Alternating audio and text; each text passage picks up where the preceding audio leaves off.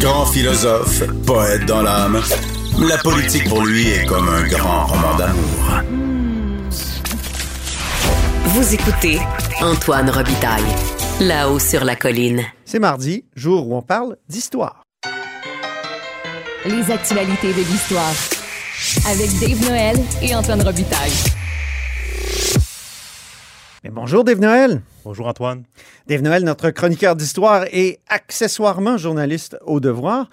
Auteur, entre autres, de Mon calme, général américain. Il est avec nous tous les mardis parce que l'histoire et le passé sont toujours d'actualité en politique. Commençons par une revue de presse. Donc, euh, tu nous fais un compte-rendu d'un article intéressant. Oui, c'est publié dans le bulletin d'histoire politique, euh, dans la dernière édition du bulletin. C'est un texte de Justin Richard euh, Dubé, un historien de l'Université du Québec à Rimouski. Oui. Lui s'intéresse au mouvement annexionniste canadien-français entre les rébellions patriotes de 1837 et 1896, donc la fin du 19e, et l'élection de Wilfrid Laurier. Euh, Annexionnistes, donc, euh, ceux qui voulaient s'annexer aux États-Unis. Oui, aux États-Unis. Donc, à l'époque, c'était... Dont euh, Papineau. Dom Papineau, oui, c'était une opportunité. Le, le Québec a failli devenir un État américain à, à trois reprises. En 1775, quand les euh, Américains envahissent ce qui est déjà le Québec, le Québec aurait pu devenir la- le 14e État américain. Lors de la guerre de 1812, si les, les Américains avaient remporté cette guerre-là, Mhm. euh, le Québec aurait pu, ben, le Bas-Canada à l'époque aurait pu devenir le 19e État. Et en 1838, donc lors des, des rébellions patriotes, le Bas-Canada, l'ancêtre du Québec, aurait pu devenir le 27e État américain. Donc on voit que c'est- les États-Unis se sont constitués avec le temps et à Oui. plusieurs occasions, il y a des fenêtres qui se sont ouvertes pour que le Québec rejoigne l'Union américaine. Ça s'est pas produit pour des raisons euh, essentiellement militaires. Mhm. Mais donc, dans les années 1830, le mouvement patriote, qui est au Bas-Canada, euh, réclame plus de démocratie. Et, mais dans le cadre de l'Empire britannique, là, on- même on se revendique des, des grands penseurs euh, de, de- de la mère patrie euh, de la Grande-Bretagne. On veut être des sujets de, de la reine d'Angleterre, comme les Anglais d'Angleterre, c'est-à-dire avoir la possibilité de voter puis d'avoir une vraie assemblée d'où sera issu un gouvernement responsable, pas une assemblée euh, un peu fantoche comme celle qu'on avait ici. Oui, tout à fait. Par contre, avec l'échec des rébellions patriotes, donc le soulèvement qui se produit en 1837, les, les troupes britanniques euh, euh, remportent les batailles de Saint-Denis, de Saint-Charles, dans la vallée du Richelieu. Il y a une frange du mouvement patriote qui se radicalise et qui, euh, constatant qu'on est dans un cul-de-sac, estime que l'union à l'Union américaine serait envisageable et souhaitable.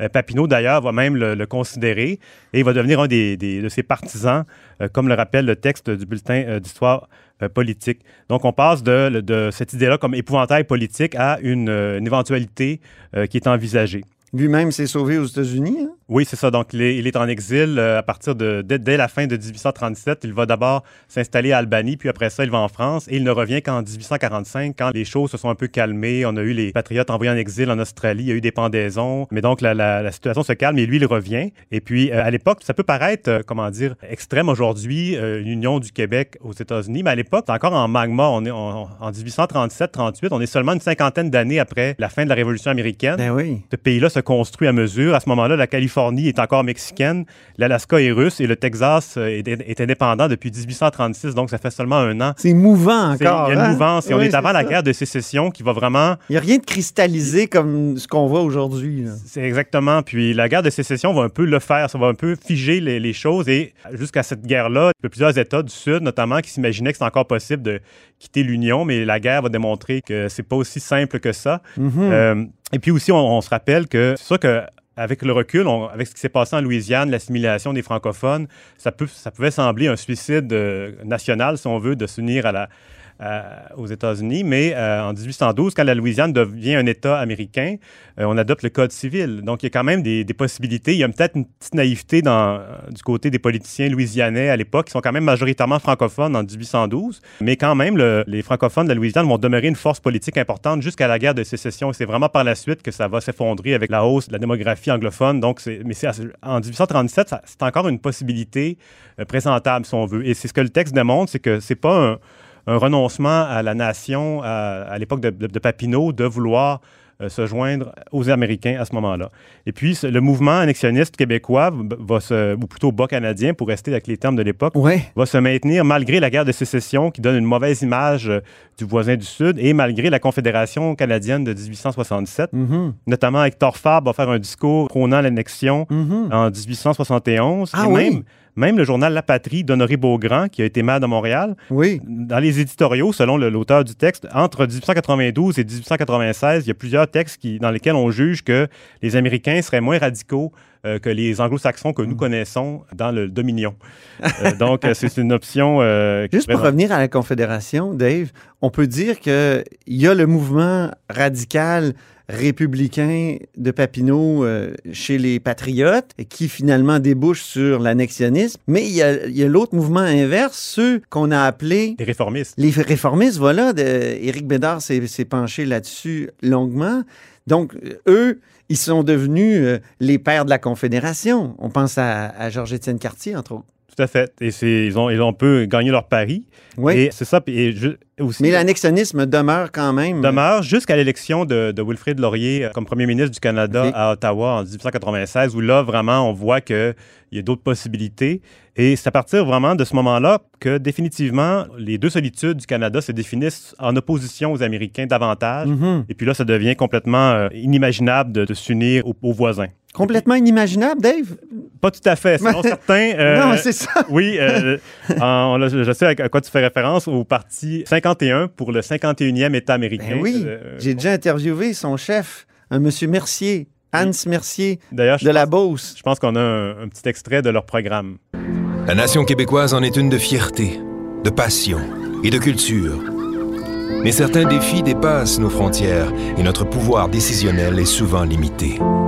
Pour un Québec qui désire grandir et faire une différence dans le monde, une réelle solution existe.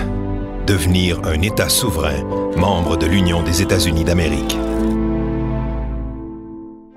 Donc, le Parti 51, on n'en entend pas beaucoup parler, mais est-ce l'annexionnisme aujourd'hui, est-ce qu'il est appuyé par une partie de la population québécoise? Euh, c'est difficile à évaluer. Le Parti Québec, euh, ben, en fait, le Parti 51 existe toujours et il est toujours enregistré au DGEQ. Mhm. Euh, en 89, quand il a, il a présenté des candidats, il a récolté euh, 3846 votes, mais il n'avait présenté que 11 candidats, surtout dans des comtés anglophones. Et aux élections de 2018, les dernières, ils n'ont présenté que 5 candidats Mhm. et ils ont ré- récolté 1117 votes. Donc, concrètement, on voit que ça, se- ça se matérialise. Un micro-parti. Tout à fait, oui. Tu parlais du bulletin d'histoire politique, la dernière livraison. Il y a un autre texte sur Louis-Joseph Papineau euh, dans la même édition. Oui, cette fois, ça concerne l'expression la tête à Papineau. Oui, C'est un texte de l'historien euh, Christian Blais de l'Assemblée nationale, qui est juste à côté d'ici. ben oui. Euh, lui s'intéresse à l'origine. On salue, oui. On il s'intéresse à l'origine de cette expression ne pas avoir la tête à Papineau. D'où ça vient? C'est parce qui- qu'il s'est sauvé? Oui, eh ben, à, la, à la base, c'est ça. C'est que quand euh, on a les rébellions patriotes de 1837, Papineau se sauve au sud de la frontière et les autorités coloniales mettent sa tête à prix pour 4000 piastres. Ça équivalait à son salaire annuel d'orateur à l'Assemblée nationale. L'orateur, Ah, c'était le président de l'Assemblée, ben, la- l'Assemblée législative à l'époque, on disait. Euh, mais donc, on Qui lui a valu une statue qui est devant euh, Oui. le Parlement que les bras un peu figés. et les pantalons de lycra. Oui, oui, une statue, comment dire, qui, Réaliste. réaliste, oui. Oui, oui. Donc, quand euh, même ses vertus. Ouais. Puis, euh, Donc, euh, Papineau, euh, sa tête est mise à prix. Non, et... Il faut expliquer aux gens Oui. que j'ai fait un texte très critique des statuts autour euh, du Parlement il y a quoi, une 15 ou 20 ans? Et mon Dieu, ça ne nous rajeunit pas. Et je regrette un peu ce texte-là. Je trouve que j'ai Ah oui? été un peu trop sévère. OK. D'ailleurs, tu dénonçais à l'époque le, Réalisme le péquiste. tissu qui était euh, manquait un peu de, de, de fini, euh, contrairement aux œuvres de Louis-Philippe Hébert, par exemple. Ah on oui. a l'impression vraiment que c'est que les corps sont, sont, euh, sont habités. On a l'impression parfois que l'art de st- statuaire. Le statuaire, oui. Ouais, c'est- perdu. Mais excuse-moi, je referme cette parenthèse. Donc, la, la tête de Papineau est mise à prix pour 4000 dollars. Et l'expression, c'est difficile à évaluer quand est-ce qu'elle euh, qu'elle émerge. Christian Blais analyse plusieurs textes. Il voit qu'elle apparaît dans différents contextes, mais elle euh, se diffuse surtout après la mort de Papineau. Euh, 20 ans après sa mort, en 1891, il y a un texte de la presse qui l'évoque, euh, ne pas avoir la tête à Papineau, qui est dans Ah, le sens oui. de ne pas être, ça prend pas la tête à Papineau pour comprendre telle chose. Euh, c'est dans ce sens-là qu'elle émerge vraiment à ce moment-là. Et puis, lui, il suit l'évolution dans son, dans son texte, il suit l'évolution de l'expression, sa popularité à travers les journaux. Et puis, il, euh, il analyse sa transplantation au Parlement, au Salon Vert puis au Salon Bleu. Où l'expression est notamment employée par Camille Sanson et euh, Claude Charon. D'ailleurs, elle est utilisée 37 fois au, au, Salon Bleu entre 1942 et 2019. Et il rappelle aussi que l'expression n'est toujours pas au, dans le registre des propos non parlementaires. Donc, elle n'est pas interdite, elle pourrait toujours être utilisée. Et la des... bonne expression, là, soyons précis, c'est eh, ça ne prend pas la tête à Papineau, c'est ça? C'est ça, oui. Ça ne prend pas la tête à Papineau. OK, ça ne prend pas la tête à Papineau. Donc, nul besoin d'être très intelligent. Voilà. OK, c'est ouais. ça. C'est le contraire du pogo qui est le qui est, qui est, pas le plus décongelé de la boîte. C'est ça. OK, correct. Voilà. Alors, donnons la référence exacte de l'endroit où on trouve les textes sur Papineau. C'est le Bulletin d'histoire politique, volume 29, numéro 3. C'est l'automne 2021, mais ça vient d'être diffusé. Donc, on vous invite à aller voir cette excellente revue, moi, que je lis depuis, quoi, une vingtaine d'années, certains. Dave, deuxième sujet. On sait que tu aimes les cimetières. Mais c'est vrai quand même. Tu m'as déjà amené lors d'un jogging voir euh, des tombes célèbres dans nos cimetières. Puis, c'est quand même fascinant.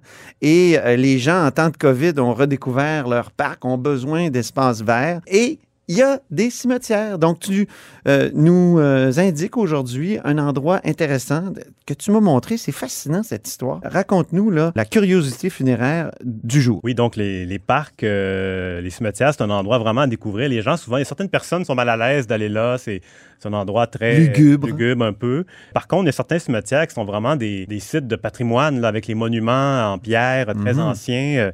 L'un d'eux, c'est le cimetière Saint-Charles à Québec, qui est situé entre la rivière Saint-Charles et la, la rue euh, Saint-Vallier qui est un des plus anciens chemins euh, du Québec d'ailleurs.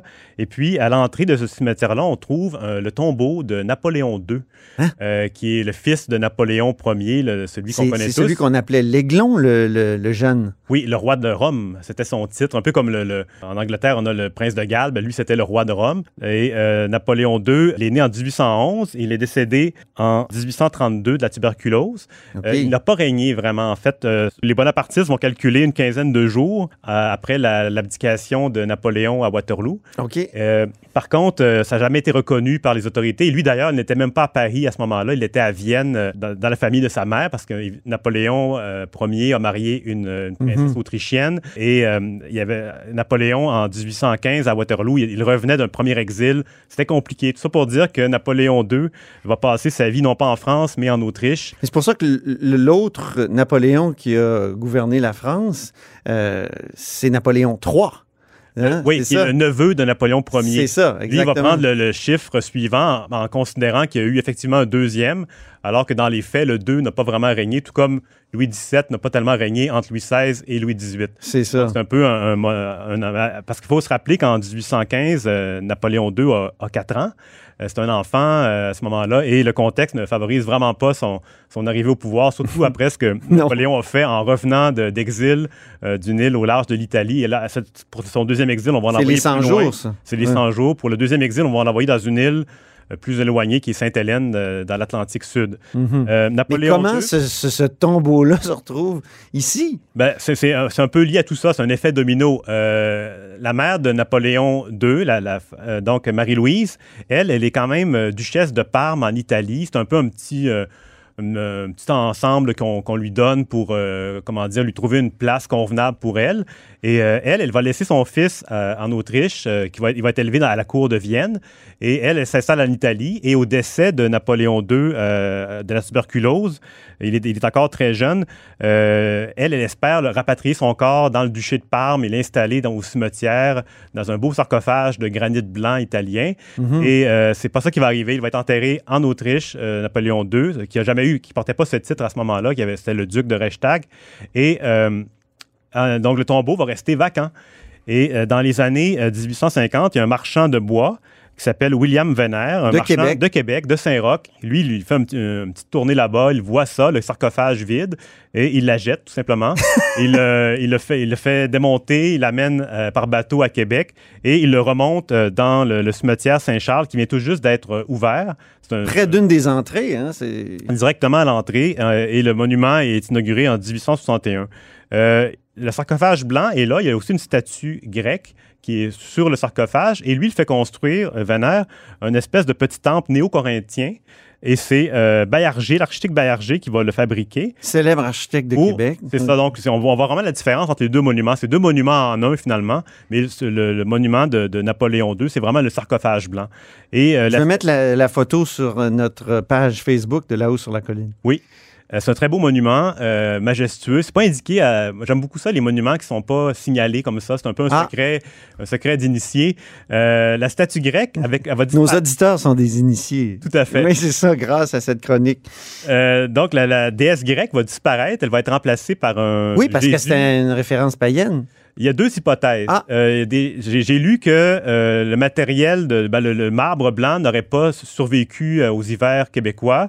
Donc la déesse aurait été retirée. Et il y a d'autres qui prétendent que c'est parce qu'elle avait les seins nus à, à l'entrée du cimetière. Donc la, la- la- la statue a été retirée pour mettre un Jésus euh, doré euh, à, la, à la place. Donc il y a un peu une autre incongruité qui s'est ajoutée au monument avec le temps.